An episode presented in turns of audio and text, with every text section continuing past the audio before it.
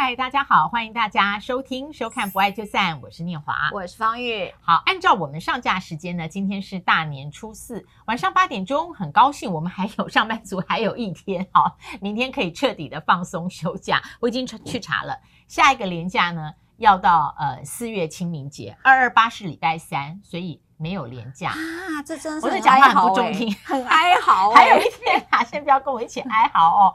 好，我们这个小编呢做了很体贴的这个手板啊，来看一下，二零二三年初四北返塞爆，交通量是一百三十八百万车公里，车潮比平常多将近两倍。北向的交通量达七十七百万车公里，国五将塞到初五凌晨哦。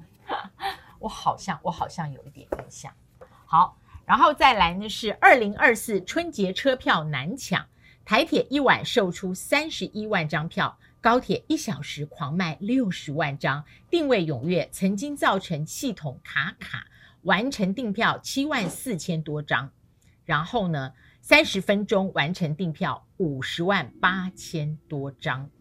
哎，老师，你过年要去哪里玩？没有。所以你跟这件事都没有关，没有塞车，也没有抢票。呃，在大家听到今天以前，我已经忙了两个月的，就是年菜。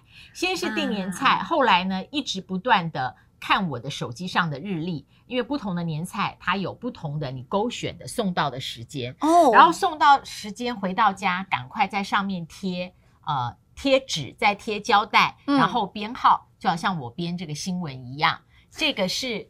大一的下面的一之一啊，那大一代表是呃初几，一之一或是二之一，一之一是中午，二之一是晚上。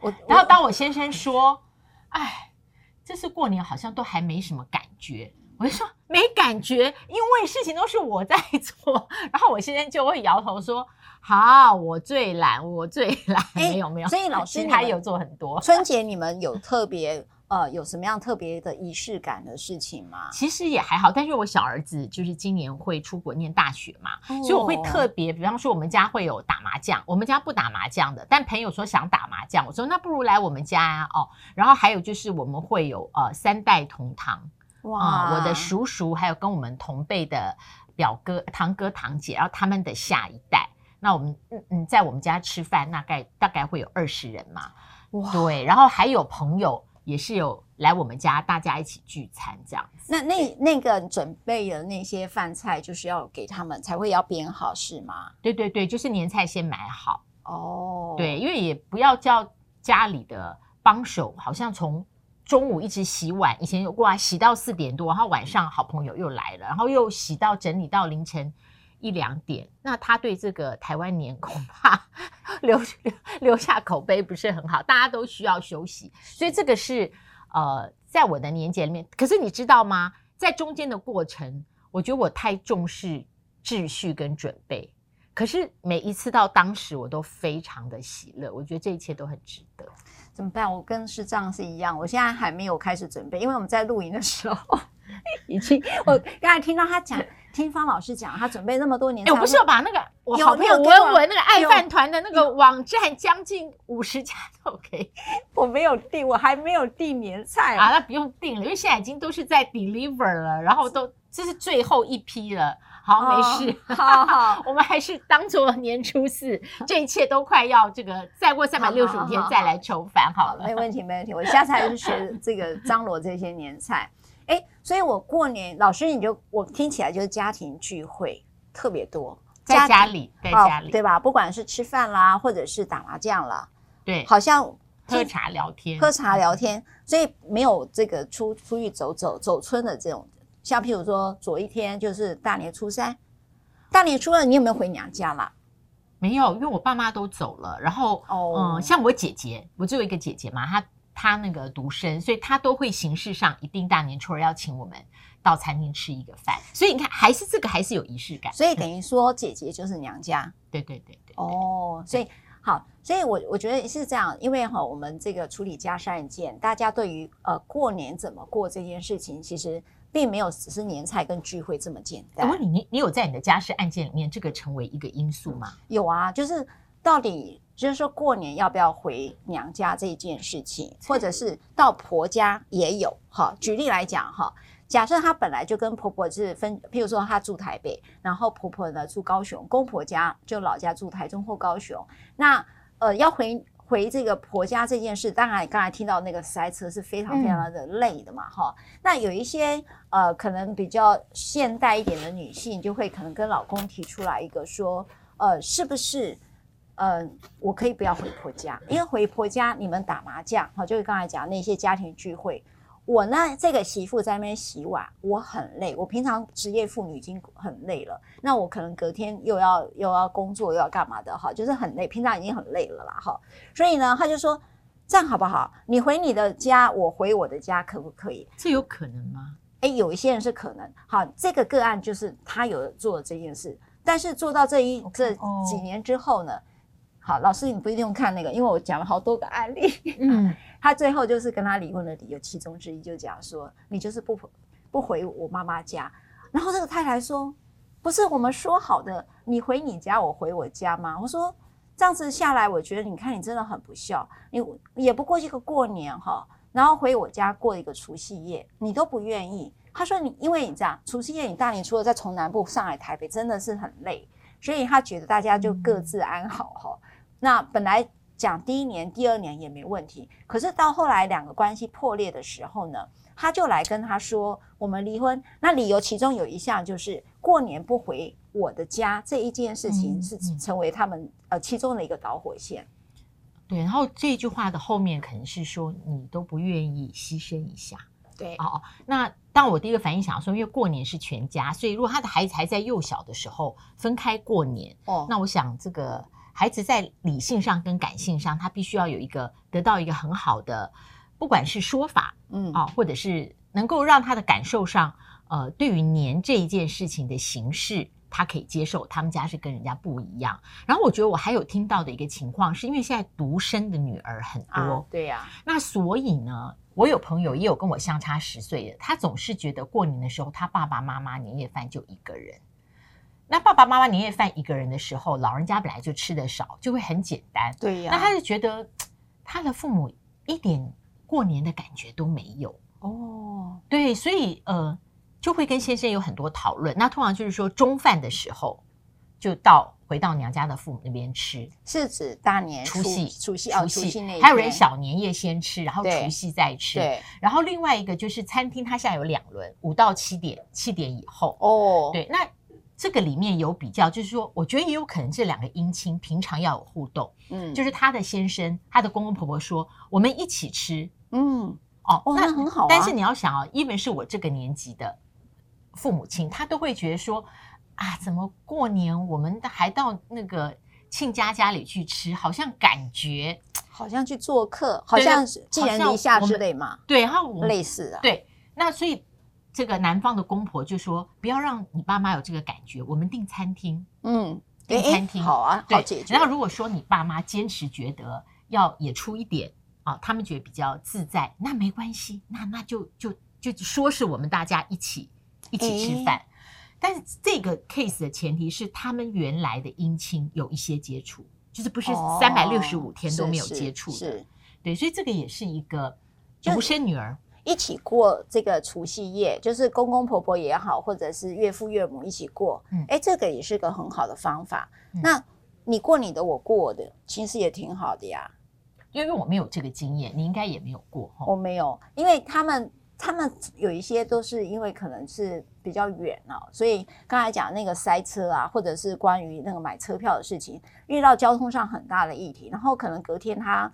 他的工作因素有些是开餐厅的，有刚开餐厅有一些初四就就已经开工啦，嗯，所以他就台北几乎初一吧，初一就开工了，餐厅都餐厅都订得到。哦哦，OK，所以他们就可能会认为这种情况下，就用他们的生活状态去分配过年这件事。可是这件事情并不是这么好，呃，可以沟通，因为呢，过年这件事情每个都带着自己的呃之前对。对吧？都有自己的图像，所以当你跟那个图像不一样的时候，就我们在上一集在讲边界感，好，有没有？所以你你的你先生为什么来跟你太太没回来？你们是不是要搞？你们是不是吵架了？或者说不尊重我这个公公婆婆，或不尊重我岳父岳母了？就是小两口经常为这种事吵架，所以你要知道，一一三这时候很多人打电话，一一三就是就是冲突，因为还包括小孩。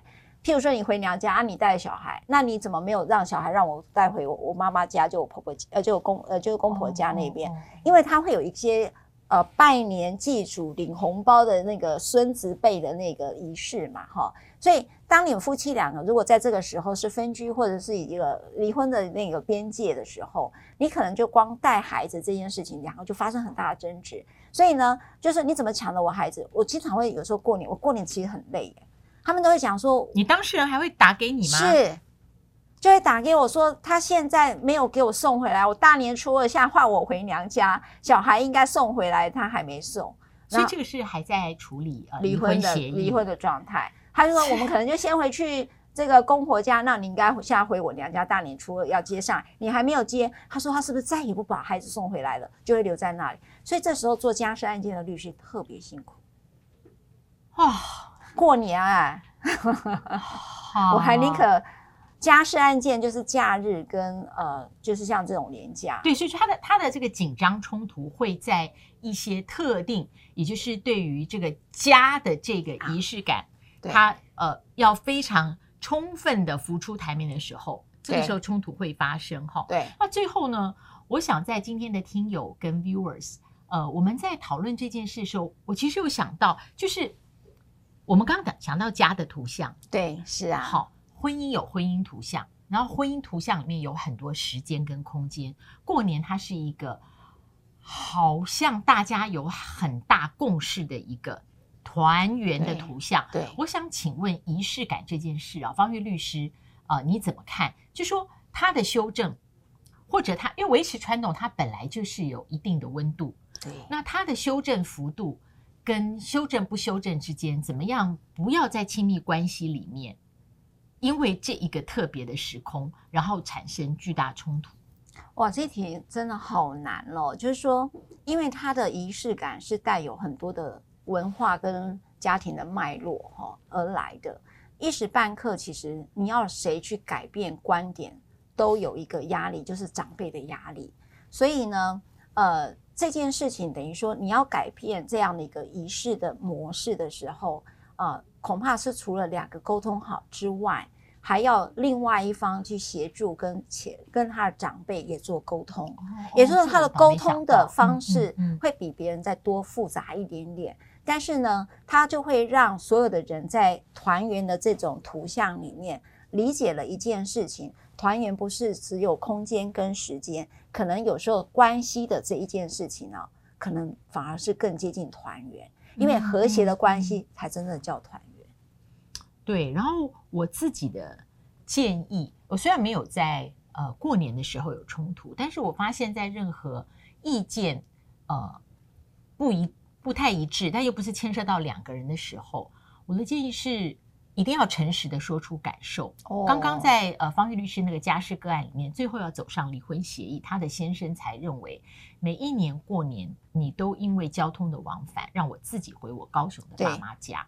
那我觉得，呃，不只是说这件事情我跟你不同意，有时候同意跟不同意会举出很多理由，那些理由都有它呃存在的需要。但是其实我们嗯。呃最在意的是感受，嗯，我觉得如果呃能够在过年的时候运有不同的过年方式，能不能把感受说出来？那也许说出来后，双方才会发现，原来你呃过年经验是这样成长的，但我有不同的感受。嗯、对，因为比方会说，你一直不跟我去呃高雄的妈妈家。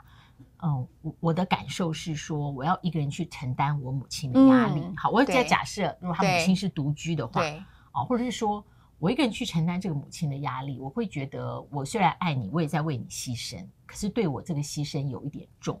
你有没有可能也跟我分担一些？比方你啊、呃，打一个电话视讯跟我妈妈拜年，嗯，哦，或者你能不能请，就很快就用到今年的年假，你在过年前一个礼拜。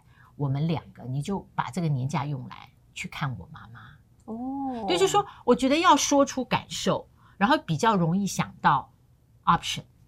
嗯，嗯，我觉得老师这个相当好，就是讲出感受，再加上一句叫非暴力沟通，就是不要做评价，嗯、然后呃中性的去叙叙事一件呃客观的事实，然后第二个讲出我自己的感受，而不是责备对方，这个就是一个很重要的一个。刚才把沟通再加上老师的说出感受，加上起来就叫非暴力式的一个沟通方法。